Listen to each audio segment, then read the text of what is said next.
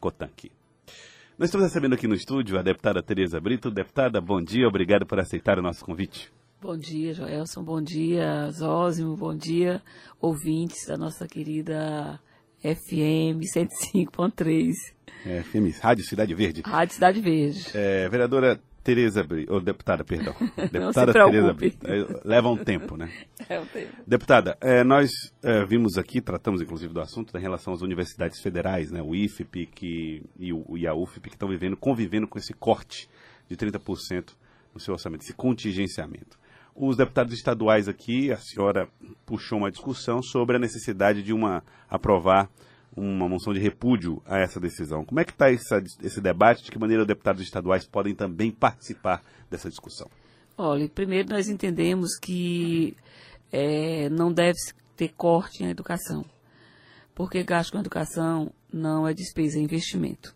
E as universidades federais, os institutos federais de educação, eles têm tido um papel super importante no desenvolvimento educacional do nosso país. Nós temos aí profissionais brilhantes aqui no país, é, nosso Brasil, e temos fora do Brasil todos oriundos das universidades federais brasileiras. E aqui, focado para a Teresina, nós temos grandes profissionais. E é, são universidades autônomas que vêm trabalhando dentro do seu limite, são é, reitores eleitos pela comunidade acadêmica e também pelos profissionais da própria universidade. Então, assim, com muita transparência e que vem cumprindo com seu papel no Brasil e aqui no Piauí. Então, é, não tem gordura. Nós entendemos que as universidades federais ela, e os institutos, eles não têm gordura para cortar. Então, se tem que cortar, procure outra política pública. Mas educação e saúde não dá para cortar. E aí nós estamos fazendo essa moção de repúdio, vamos encaminhar para o Ministério da Educação. Ela já foi, é, já foi é, encaminhada já para ser votada hoje, acredito que hoje, e é, para o Ministério da Educação e a própria Presidência da República. Mas, paralelo a isso, nós estamos também solicitando os deputados federais do Piauí, os deputados federais é, do Partido Verde, eu como Partido Verde também estou solicitando, e ao próprio Senado, os senadores do Piauí, que possa se manifestar contrária a essa decisão, porque e, a, e dar apoio aos estudantes do nosso país. Aqui a Universidade Federal, a, ela está se mobilizando, a comunidade estudantil está se mobilizando porque não tem condições de ter um corte tão grande quanto esse. Nós entendemos que não deve ter corte nenhum na educação, muito menos nessa, nessa proporção. É muito grande. Deputado, o governo alega que é um contingenciamento, quer dizer, um bloqueio temporário. É, as universidades não acreditam, e isso aconteceu nos anos anteriores, não acreditam que dessa vez possa ser revertido? É, eu tenho muito medo desses cortes.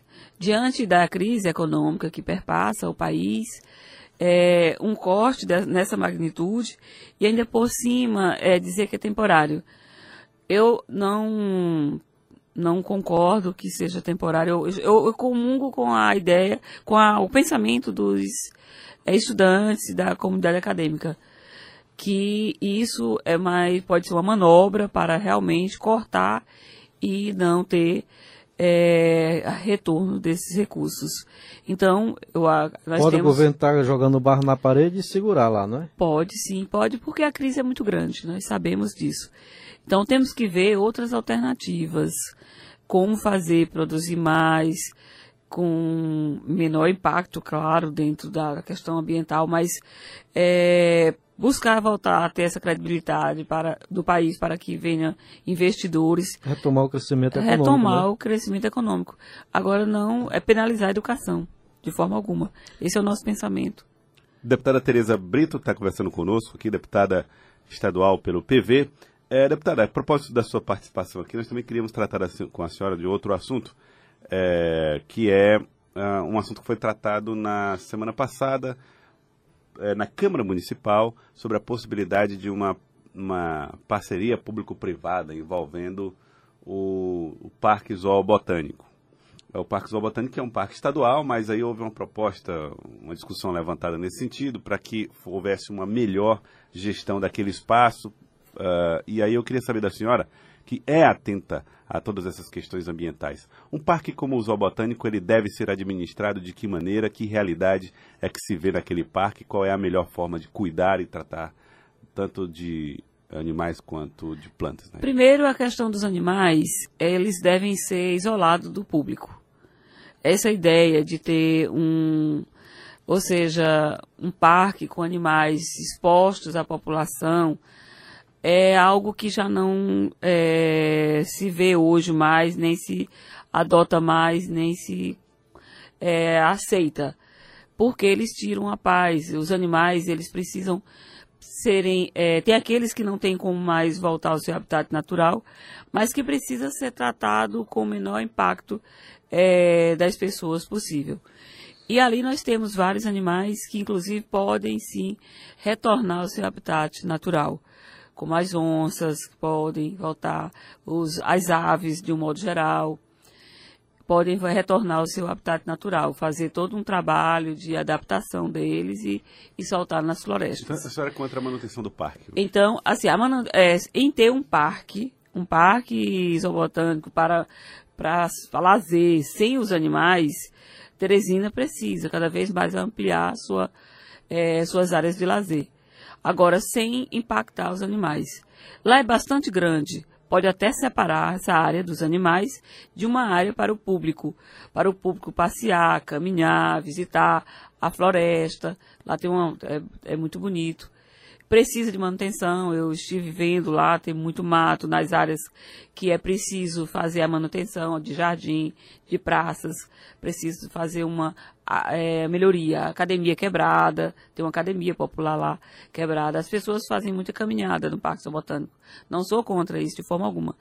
É que é preciso ter uma área separada dos animais para que os animais fiquem muito mais com mais tranquilidade. E a área de lazer das pessoas, colocar mais aparelhos de ginástica, colocar, ou seja, instrutores para acompanhar e ter cuidadores preparados para cuidar dos animais. Também zootecnista, veterinário, que realmente vem acompanhar direitinho. Eu visitei, vi as condições lá. Nós vimos que, por exemplo, as onças, lá não tem árvore no, no local que eles estão e nem tem sombra. Então isso não é, não é possível. Na floresta eles têm sombra, eles têm tudo. Ou, ou seja, ele tem alimento de qualidade e eles têm os locais que eles ficam é, com as sombras. Lá eles, a casinha do leão, eles tem dois leões lá. Eles fizeram uma casinha de palha agora e a de, da, da onça, tem uma onça separada lá, ela está totalmente é, é, pegando sol. Vulnerável lá, né? Totalmente do sol. Não tem nenhum sombreamento. Já estou cobrando, inclusive. Não pode nem dizer que a onça está no mato sem cachorro. Não, não tem, não, não, tem, tem, não tem cachorro, não tem sombra, não tem nada, né? Estão alimentados? Estão, porque eu tive uma denúncia, recebi a denúncia que eles não estariam bem alimentados, mas aparentemente estão, porque eles não estão é, é, definhando, não estão magros, eles estão, dá a impressão que tem que, tá, que estão alimentados. É, você chegou até a circular nas redes sociais aí, Sim, vídeos, sim. Né, aí eu fui ver essa situação. Então, é, vi também que precisa alimentar mais os pássaros, as aves, porque eles estão fazendo uma alimentação por dia. E as aves, elas se alimentam mais do que os, os felinos, certo? Uhum. Então, nós vimos isso também. E já estamos cobrando. E uma melhoria do parque como todo. Tem parte dele que a, os abrigos estão quebrados, telhas caídas, é, arriando mesmo as paredes. Tem um, um, local lá que era um museu, uma espécie de museu, que está totalmente depredado. Ah, o teto caiu e não foi feito nada. Enfim, tem muito abandono lá do Parque Zoobotânico. E o, informações de quem trabalha lá, que se a, a, aquela arrecadaçãozinha que eles cobram nos finais de semana das pessoas ficasse para a administração e manutenção do parque, ajudaria muito mas não fica. Vai para as secretarias, acredito que é do meio ambiente. Uhum. Ele, não, ele não me, orient, me, me explicou não direito. Dizer, direito. É, não soube, soube informar, na verdade, não soube informar direito onde era. Inclusive, nós estamos averiguando isso. Para que seja o que é arrecadado lá, seja é, gerido lá mesmo. Então, assim, tem muitas deficiências, muitas mesmo naquele parque. Se a parte física está nessa situação, a gente supõe é, que os animais também não estão sendo bem cuidados. É, a impressão é essa, a nossa preocupação é essa. Mas, assim, deu para ver que eles estão alimentados. Deu para ver isso aí, aparentemente. Mas é importante que tenha também um diagnóstico de um veterinário para ver a situação desses, desses, e voltando desses animais. A pergunta aqui do Joelson, e, e uma, uma PPP ajudaria a mudar essa realidade ou não? É muito relativo, né? As PPPs, elas até têm dado certo, em parte, no que a gente tem visto, mas também tem é, muitas denúncias com as PPPs, principalmente aí nos favorecimentos de PPPs, de quem está assumindo. É, existe aí denúncias de que tem representantes de PPPs a nível estadual que procuram os locais e procura aqueles que vão fazer a gestão da PPP, já, da, da PPP e manda direto já para a Assembleia, ou seja, já cartas marcadas. Não é então, é certo não é muito preocupante vender, isso. vender a mercadoria para quem pode comprar, não é, não é certo não? É, primeiro, eu não, não, sou a favor de vender patrimônio público. A gente tem que respeitar, tem que man, preservar, manter e é, cuidar.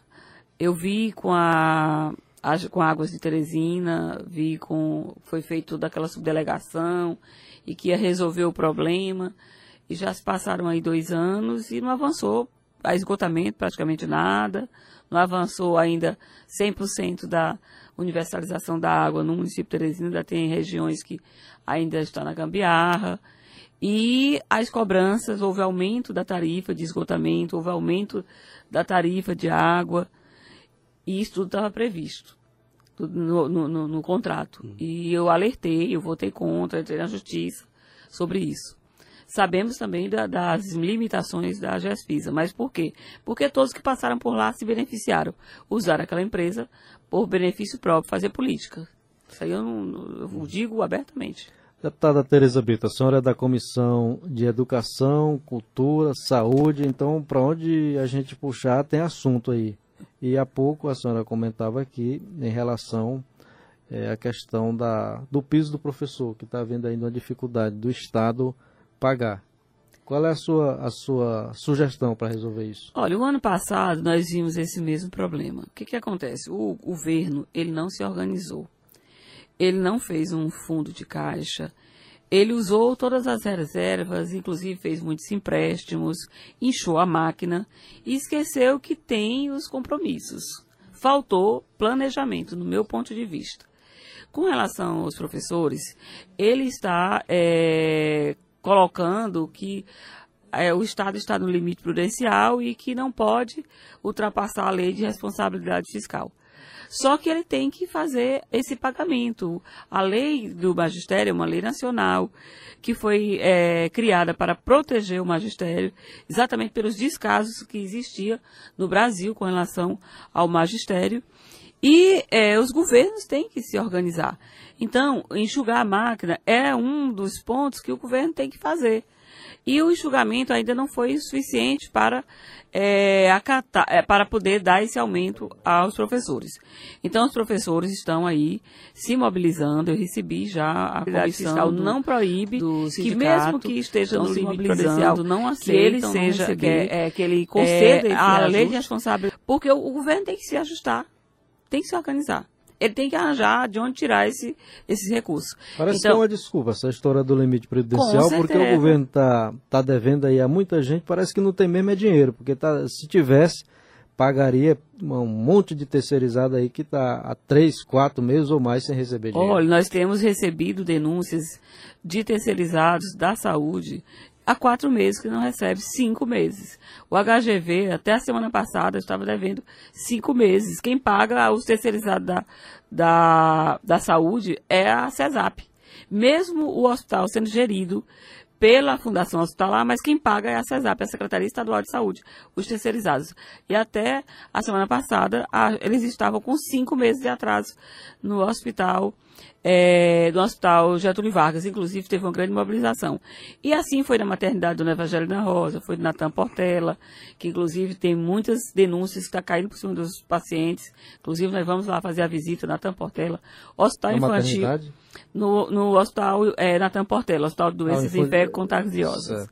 E também o hospital infantil, a mesma situação. A maternidade, eles começaram uma reforma lá em duas enfermarias até duas semanas atrás, mais de dois meses eles não tinham terminado, ou seja, fazendo as coisas a passo de tartaruga. Uhum. Lá, o ano passado, teve o maior índice de mortalidade infantil no Brasil, em uma maternidade, acima de todos os índices é, permitidos. Então, assim, muitos descasos. A saúde, o, os a saúde do Piauí passa por uma crise jamais vista na história do Piauí. Todos os hospitais estaduais do Piauí têm problemas. Todos os hospitais do estado do Piauí, geridos pelo governo do estado, têm problema. Foi assim, foi uma, uma descontinuidade no atendimento, no cuidado com, esses, com essas instituições, essas instituições, desde a parte privada, desde a parte de, desculpa, de estrutura, infraestrutura, até mesmo os servidores. Não teve concursos para aumentar a maternidade do Evangelho na Rosa. Grande parte do quadro de médicos, enfermeiros e técnicos são terceirizados, com contratos precários. Que isso também não, é, não, não deve ser permitido. É, é termo de ajuste de conduta por cima de termo de ajuste de conduta, ações por cima de ações, tem ações tramitando civil pública na Justiça Federal, na Justiça Estadual, sobre a maternidade do Evangelho Rosa. Hospital Infantil tem seis ações do Ministério Público tramitando, ou seja, contra a gestão, para se adequar, porque lá também está caindo por cima das crianças. Eu fiz uma visita lá, a chuva caindo por cima das pessoas, as enfermarias isoladas, as camas tudo enferrujado, é uma coisa assim mesmo deprimente. deprimente. Eu, eu queria agradecê-la pela participação, deputada Tereza Brito. Muito obrigado pela por vir aqui na Rádio Cidade Verde e aceitar o nosso convite. Muito Eu obrigado. que agradeço a oportunidade de dizer que nós estamos lutando, estamos mostrando para o governo, estamos cobrando o governo para que possa avançar mais, possa ter uma atenção melhor, tanto na saúde como na educação no estado do Piauí. E vamos insistir nessa tecla. Muito obrigado, deputada Tereza Brito. Agora são 7 horas e 49 minutos. Acorda Piauí.